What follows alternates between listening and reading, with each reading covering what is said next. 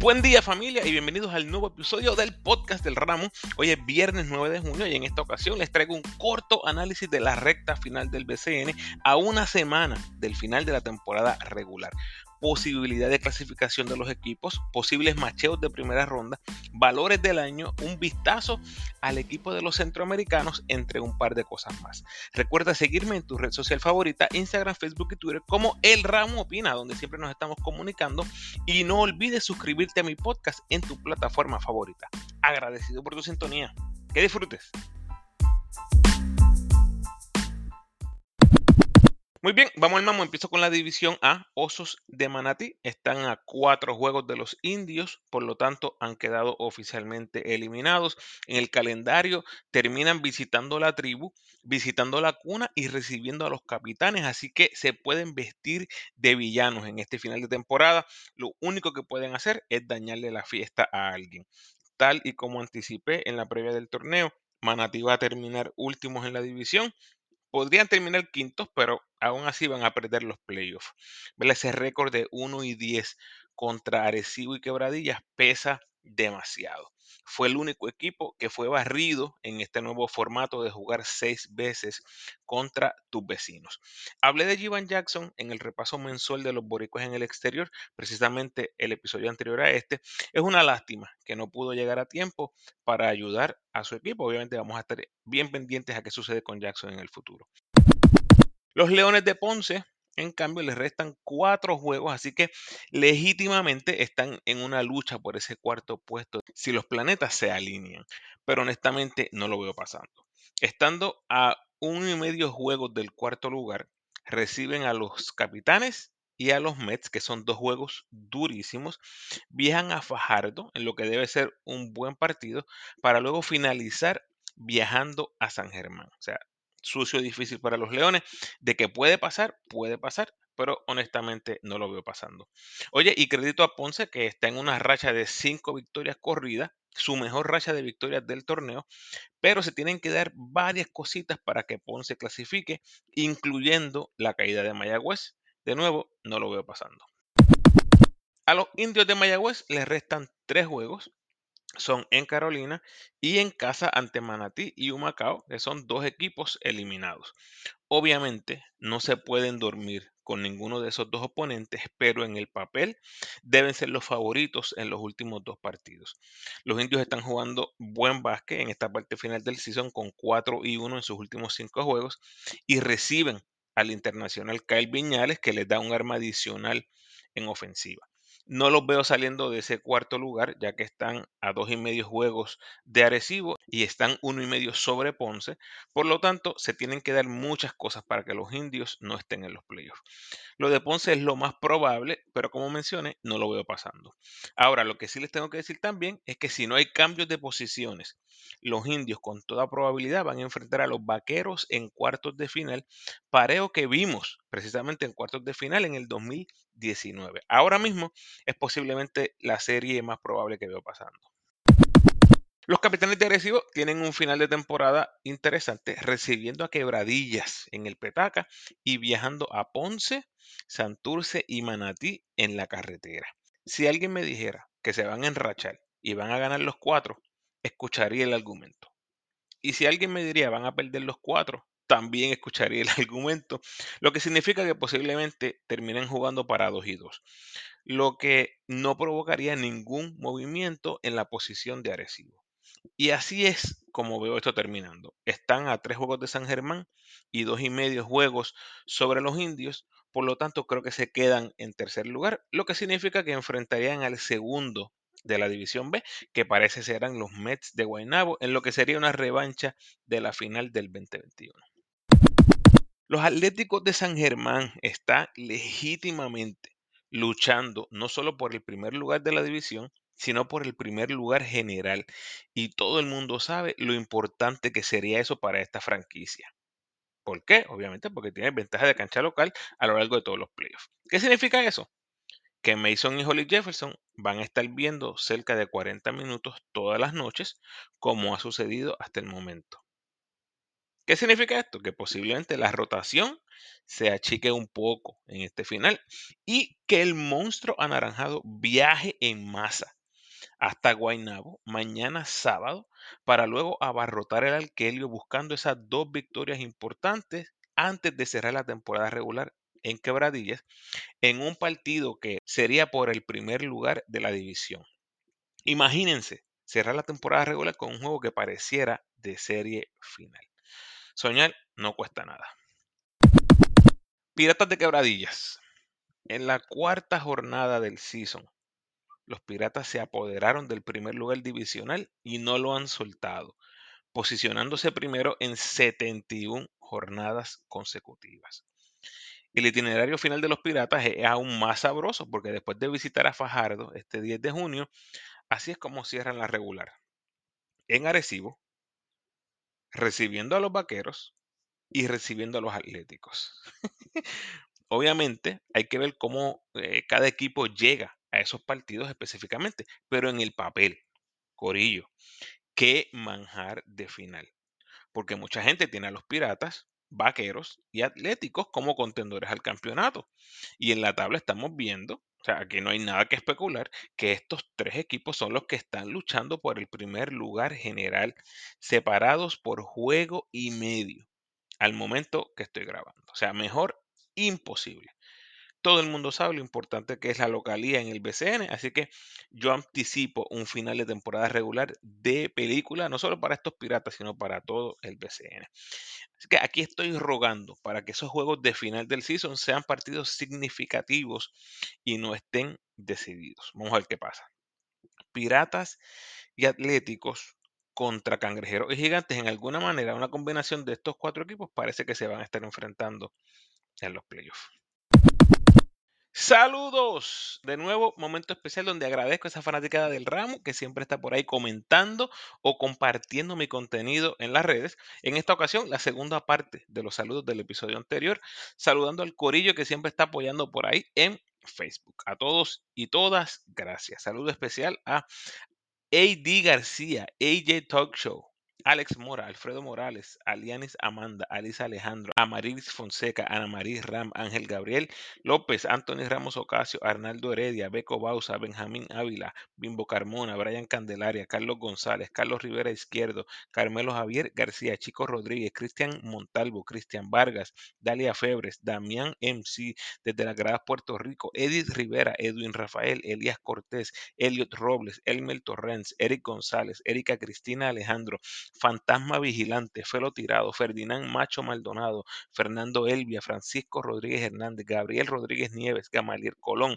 Georgie Pacheco Ortiz, Gerald Molina, Guillermo Castro, Héctor Javier Estrada, Héctor Rivera Santiago, Javier Mali, Jason Cajigas, Jenice Leilani, Jesús Ortega, John Medina, June David, Joel Medina, Jordan Robles, José Báez, José Irán Angleró, José López, José Tirado, Juan Carlos, Juan Pérez, Juan Ruiz Orengo, Julián Pérez Figueroa, Junior Lacroix, Kelvin Rodríguez, Kenneth Mateo, Kevin Román, Kevin Rosa, Kitty Ortiz Reyes, Lecky Vega, Luis Cordero, Luis Cruz, Luis Joel, Luis Junior Torres, Luis Merengue, Luis Rivera, M.A. Pagán, Manuel Rodríguez, Margaret Aponte, María Angelique, María Pizarro, Máximo Lora Hernández, Mili Ríos, Miguel Asensio, Miguel Cruz, Miguel Esteban, Mike Caselo, Misael Soto Rodríguez, Nayo Rivera, Nani Díaz, Néstor Torres, Octavio Yunito, Olympic Hoops, Oscar Jiménez, Pablo Quintero, Pedro Cintrón, Purum Bob, Rafael Hernández, Raúl Alejandro Figueroa, Raymond Ferrer, Rey Romani, Robert Medina, Rubén Nieves, Samar Valentín, Sebastián Vázquez, Tony Moya, Toño Rodríguez, Víctor Cardona, Wilberto Ramos, Wilfredo Lozada, Wilson Rodríguez, William Falconi, Yadiel BCN y Zona Metropolitana. A todos, gracias. Muy bien, vamos a la división B. Comienzo con los Grises de Humacao. En una lucha campal con Fajardo por evitar el sótano de la división, cierran el season en Guaynabo, en Bayamón y en Mayagüez antes de recibir a los cariduros. Aquí no hay nada que buscar, Corillo, y como he mencionado anteriormente, están en posición de dañarle la fiesta a cualquiera, especialmente vaqueros e indios que todavía juegan por muchísimo. Deben ser juegos interesantes, pero estoy seguro que todos los gurús del BCN los van a poner a perder esos jueguitos. Cariduros de Fajardo eh, sueñan con retar a los indios, pero la realidad es que Mayagüez tendría que caer aparatosamente para que esto fuera una realidad. Como he dicho anteriormente, no lo veo pasando. Por lo tanto, en mis ojos ya esto es un done deal con Fajardo hasta la próxima temporada. Reciben a Quebradillas y Ponce antes de terminar en Humacao, en un partido que seguramente lo único que estará en juego es posiblemente quien termine en el sótano de la división. De nuevo, vestirse de aguafiestas es lo más que podrían hacer en estos momentos, dañarle la fiesta a Quebradillas o a Ponce. A los cangrejeros de Santurce solo les restan dos partidos, ambos en casa. Santurce ya está dentro de la postemporada, así que lo único que desconocemos es quién será el rival. Anoche mismo le ganaron a los Piratas, quienes serían el eh, rival en caso de que terminen cuartos en la División B. Pero todavía en esta última semana cualquier cosa puede pasar. El jueguito del domingo entre Carolina y Santurce promete estar bueno, pero realmente un equipo le gustaría jugar más con Quebradillas que con San Germán. Les pregunto, o viceversa. Yo creo que en mis ojos no hace mucha diferencia. Tú vas a tratar de terminar lo más alto posible en el standing. Gigantes de Carolina reciben a los indios para después terminar la temporada regular en Santurce, en Guaynabo y en Bayamón. wow, papo, sucio, difícil. Cuatro equipos posicionados en playoff ahora mismo. Sencillamente no veo a Carolina subiendo a ese segundo lugar. Es más, si pierden ese juego ante Santurce, me atrevería a casi garantizar que terminan cuartos en el grupo y a ver qué pasa en la otra división para saber el rival. Fíjense que después de un buen inicio de temporada, tienen marca de 4 y 9 en los últimos 13 juegos. Honestamente, no recuerdo cuándo lo dije, pero sé que lo dije en algún momento, que cuando tenían a Victor Ruth y Clark, se convirtieron en un jump shooting team y esa estrategia ha probado no dar resultado. Ahora están explorando o tratando con dos refuerzos completamente nuevos. Estar cambiando refuerzos a estas alturas es un mal indicio. Vamos a ver qué pasa con los gigantes de Carolina. Mets de Guaynabo, yo no los veo eh, cayendo a la posición 3 o 4, ni tampoco veo a Carolina Santurce subiendo al número 2. Por lo tanto, al igual que los vaqueros, yo creo que los Mets ya no tienen más nada que buscar en la regular. Eso no significa que se van a rendir o van a entrar a ese juego. Simplemente que yo los veo en el segundo lugar. Eh, está casi garantizado, a menos que ocurran cosas extraordinarias. Ellos van a terminar en segundo lugar de la división B. Están a tres y medio de los vaqueros y dos por encima de los gigantes y cangrejeros. Tres de los últimos cuatro compromisos son en casa, donde tienen marca de 11 y 4.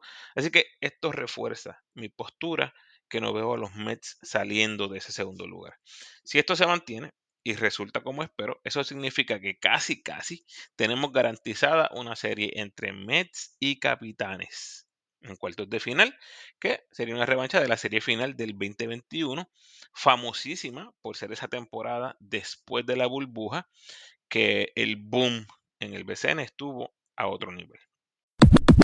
Y finalmente los Vaqueros de Bayamón, aún teniendo el primer lugar divisional garantizado, no los veo quitando el pie de la gasolina en esta recta final, ya que están batallando por ese primer lugar general que te garantiza ventaja de cancha local toda la postemporada.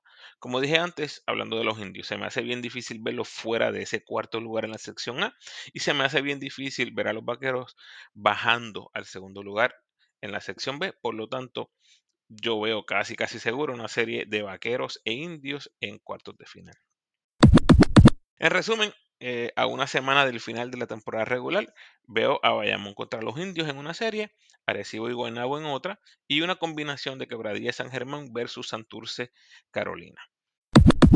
Antes de entrar a los valores, eh, contando con que se eliminan grises, cariduros, osos y leones, el equipo de los centroamericanos está más o menos así. André Curbelo, Michael Brown, Luis Rivera, Rafael Pinzón, Yassi Febres, Gaby Velardo, Ethan Thompson, Dimencio Bon, Alex Morales, Arnaldo Toro, Alex Capos y Cristian Negrón. Ese es del grupo que se mencionó como preselección para los centroamericanos. Yo creo que la noticia oficial de este grupo va a salir tan pronto sepamos quiénes son los cuatro equipos eliminados o tal vez ahí rapidito después de que se termine la temporada regular. Vamos a estar pendientes a cuando se dé el anuncio. Obviamente aquí pudieran haber otros cambios de jugadores, algunas adiciones que hagan al equipo, ¿verdad? Mirando qué debilidades tal vez tenga el equipo, en qué manera se pueden reforzar. Muy bien, los valores MVP. Tenemos a Brandon Knight, Hassan Whiteside, Gary Brown, Paris Bass y Ángel Matías. Ahora mismo no creo que hay mucho debate. Brandon Knight o Whiteside debe ser el MVP del BCN. Han liderado a los Piratas desde el día 1 han puesto estadísticas impresionantes. Eh, Whiteside domina los primeros tres parciales en ambos lados de la cancha y Knight se hace cargo de cerrar los partidos. Así que vamos a ver a qué le dan mayor peso los votantes, ¿verdad? Whiteside dominando en bloqueos, rebotes, dobles dobles, dominando la liga, Corillo. Y Knight haciendo lo mismo en puntos, tiros libres, eh, clutch entre los líderes en asistencia. O sea, han sido dos refuerzazos hasta el momento repito, vamos a ver eh, cómo hacen los votantes a la hora de votar. En cuanto a los nativos, eh, pues, Gary pierde votantes por el impacto de Cousins, quien definitivamente estas últimas semanas de temporada, este es el equipo de Cousins sin lugar a dudas, y Matías ha sido muy consistente desde el día 1. Solo ha perdido un partido y los refuerzos han cambiado muchísimo. Esto le da más valor a la posición de Matías, pero honestamente, Matías siempre fue el segundo o tercer cañón en el equipo. Nunca fue el equipo, por decirlo así, de Ángel Matías, aunque fue la figura nativa dominante toda la temporada. Para novato del año tenemos una situación bien interesante porque Morales de los Osos solo jugó 11 juegos, mientras que Plomer, Palermo y Dimensio están sobre los 30. Es una diferencia enorme. Si fuera solo por promedios, esto no sería un debate. O sea, Alex Morales ganaría este premio y sería una diferencia arrolladora. Pero no creo que va a ser así. Hay que tomar en consideración los partidos que han jugado. Eh, así que el rol de Palermo cambió después del cambio por Andújar. Y Plomer, pues tuvo eh, también un cambio de rol ante la lesión de Clavel. Eh, fue regular por mucho tiempo, después vino del banco, es regular otra vez. El, rol de Plomer siempre ha estado ahí, siempre ha estado su contribución. Y el hecho que Santurce estará en los playoffs y Fajardo no, yo creo que hace que me incline por Plomer para novato del año. Creo que Alfonso Plomer va a ser el ganador de ese premio. Sexto hombre, Ismael Romero, no contest. Eh, dirigente del año, Omar González, no contest. Progreso, está bien interesante, porque como les he dicho anteriormente, yo creo que se lo he dicho a través de los años, históricamente los votantes en el BCN le han dado un mayor valor al jugador joven que progresa del año 1 al 2 o del 2 a 3, por decirlo así. Pero este año tenemos una cantidad de jugadores que no necesariamente caen en, en esa descripción. Tienes a Ángel Matías, ya casi va para una década en el BCN y es un candidato fuertísimo para progreso del año. Tienes otros candidatos, podrían ser Marcel Soberville, con un rol muy reducido, saliendo de la banca, pero ha tenido eh, un progreso extraordinario en comparación al año anterior. Podemos tener a Wilfredo Rodríguez ahí, eh, puedo ver a Iván Gandía como un candidato, ha tenido muy pocos juegos, al igual que Alex Capos, ha mejorado estadísticamente, pero ha tenido muy pocos juegos. Tienes a Cristian Negrón, otro candidato, y Jay Crawford, eh, tienes a Miranda, pero en todos estos casos, yo creo que hay cositas, ¿verdad? Que le juegan en contra. Por ejemplo, Cristian Negrón estuvo iniciando en algún momento, pero ya vimos cómo Ponce decidió terminar la temporada con refuerzos en la 4 y la 5. Eso tiene un impacto obvio en Cristian Negrón. Y Jay Crawford, pues ha sido este jugador, este, tal vez cuarta o quinta opción en ese cuadro de los Mets, pero ha sido bastante consistente. Es innegable su mejoría. Igual con Miranda, que es bien difícil verlo ganando un premio así. Así que yo creo que este año va a ser diferente a todos los años anteriores y me parece que Ángel Matías, además que el boss que le están dando en redes sociales es impresionante, algo que yo nunca había visto con jugadores de tantos años en la liga, que hubieran mucha gente eh, anunciándolo o poniéndolo out there como un jugador eh, digno del progreso del año. Yo siempre, esa siempre ha sido mi filosofía. Ahora con Ángel Matías no va a cambiar. Yo creo que él, él es el mejor candidato para este premio. Regreso del año, me voy con Evander Ortiz. Defensa del año, Hassan Whiteside. Apoderado del año, Dion New de los Piratas de Quebradillas. Y el equipo ideal, prácticamente ya les dije, tengo a Gary, Knight, Matías, Bass y Whiteside. Eso sí que no creo que haya ningún tipo de debate en quienes van a ser esos mejores cinco o lo que llamamos el cuadro ideal, el equipo ideal del BCN. La única diferencia con los cinco que les di en mitad de temporada fue que tenía a Tony Bishop y ahora tengo a Ángel Matías en estos cinco. Muy bien, mi plan para la cobertura de los playoffs, Corillo. Una vez las series estén garantizadas, espero grabar una previa inmediatamente para que vayamos digiriendo lo que debemos estar esperando de cada serie.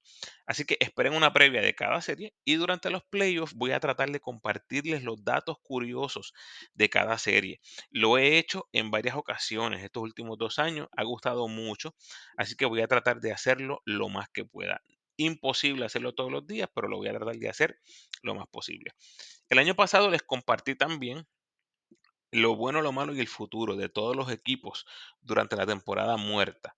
Este season espero hacerlo mucho más temprano, así que ese es otro contenido que viene por ahí mientras se vayan eliminando los equipos. Yo creando un podcast de lo bueno, lo malo y el futuro de dicho equipo. Corillo, ténganme paciencia, por favor. Eh, quiero darles el mejor contenido posible y hay veces que quisiera que los días fueran de 30 horas a de 48 horas. No se puede, pero ahí vamos. Sigo trayéndoles el mayor contenido posible de alta calidad para el disfrute de todos ustedes. Hasta aquí nos trajo el barco Corillo, los leo en las redes y los espero en el próximo podcast. Gracias por sintonizar, Corillo. Por favor, ayúdame compartiendo este episodio en tus redes sociales y con todos los fanáticos del BCN que conozcas. Si quieres seguir disfrutando de mi contenido, te invito a escuchar mis episodios más recientes. En los episodios 175, 180 y 184 están los primeros tres capítulos de la serie Camino al Mundial. En los episodios 182 y 183 está mi análisis de los 12 equipos del BCN a mitad de temporada, en caso de que quieras escucharlos. Y en el episodio 185 está mi último reporte mensual de los boricuas en el exterior correspondiente al mes de mayo. Te recuerdo cómo me puedes ayudar para que el podcast siga creciendo. Por favor, denme la mano con el rating y el review del podcast en la plataforma donde escuches. A los que me escuchan en Spotify, por favor, sigan ayudándome con el rating del podcast. Y a los que me escuchan en Apple, puedes rankear mi podcast y dejarme un review.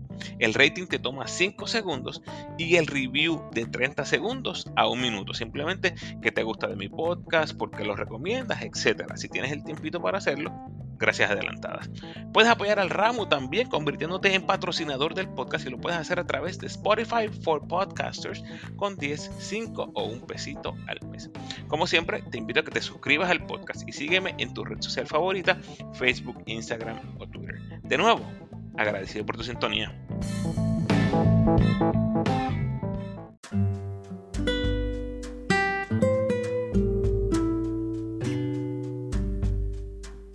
El pensamiento de hoy.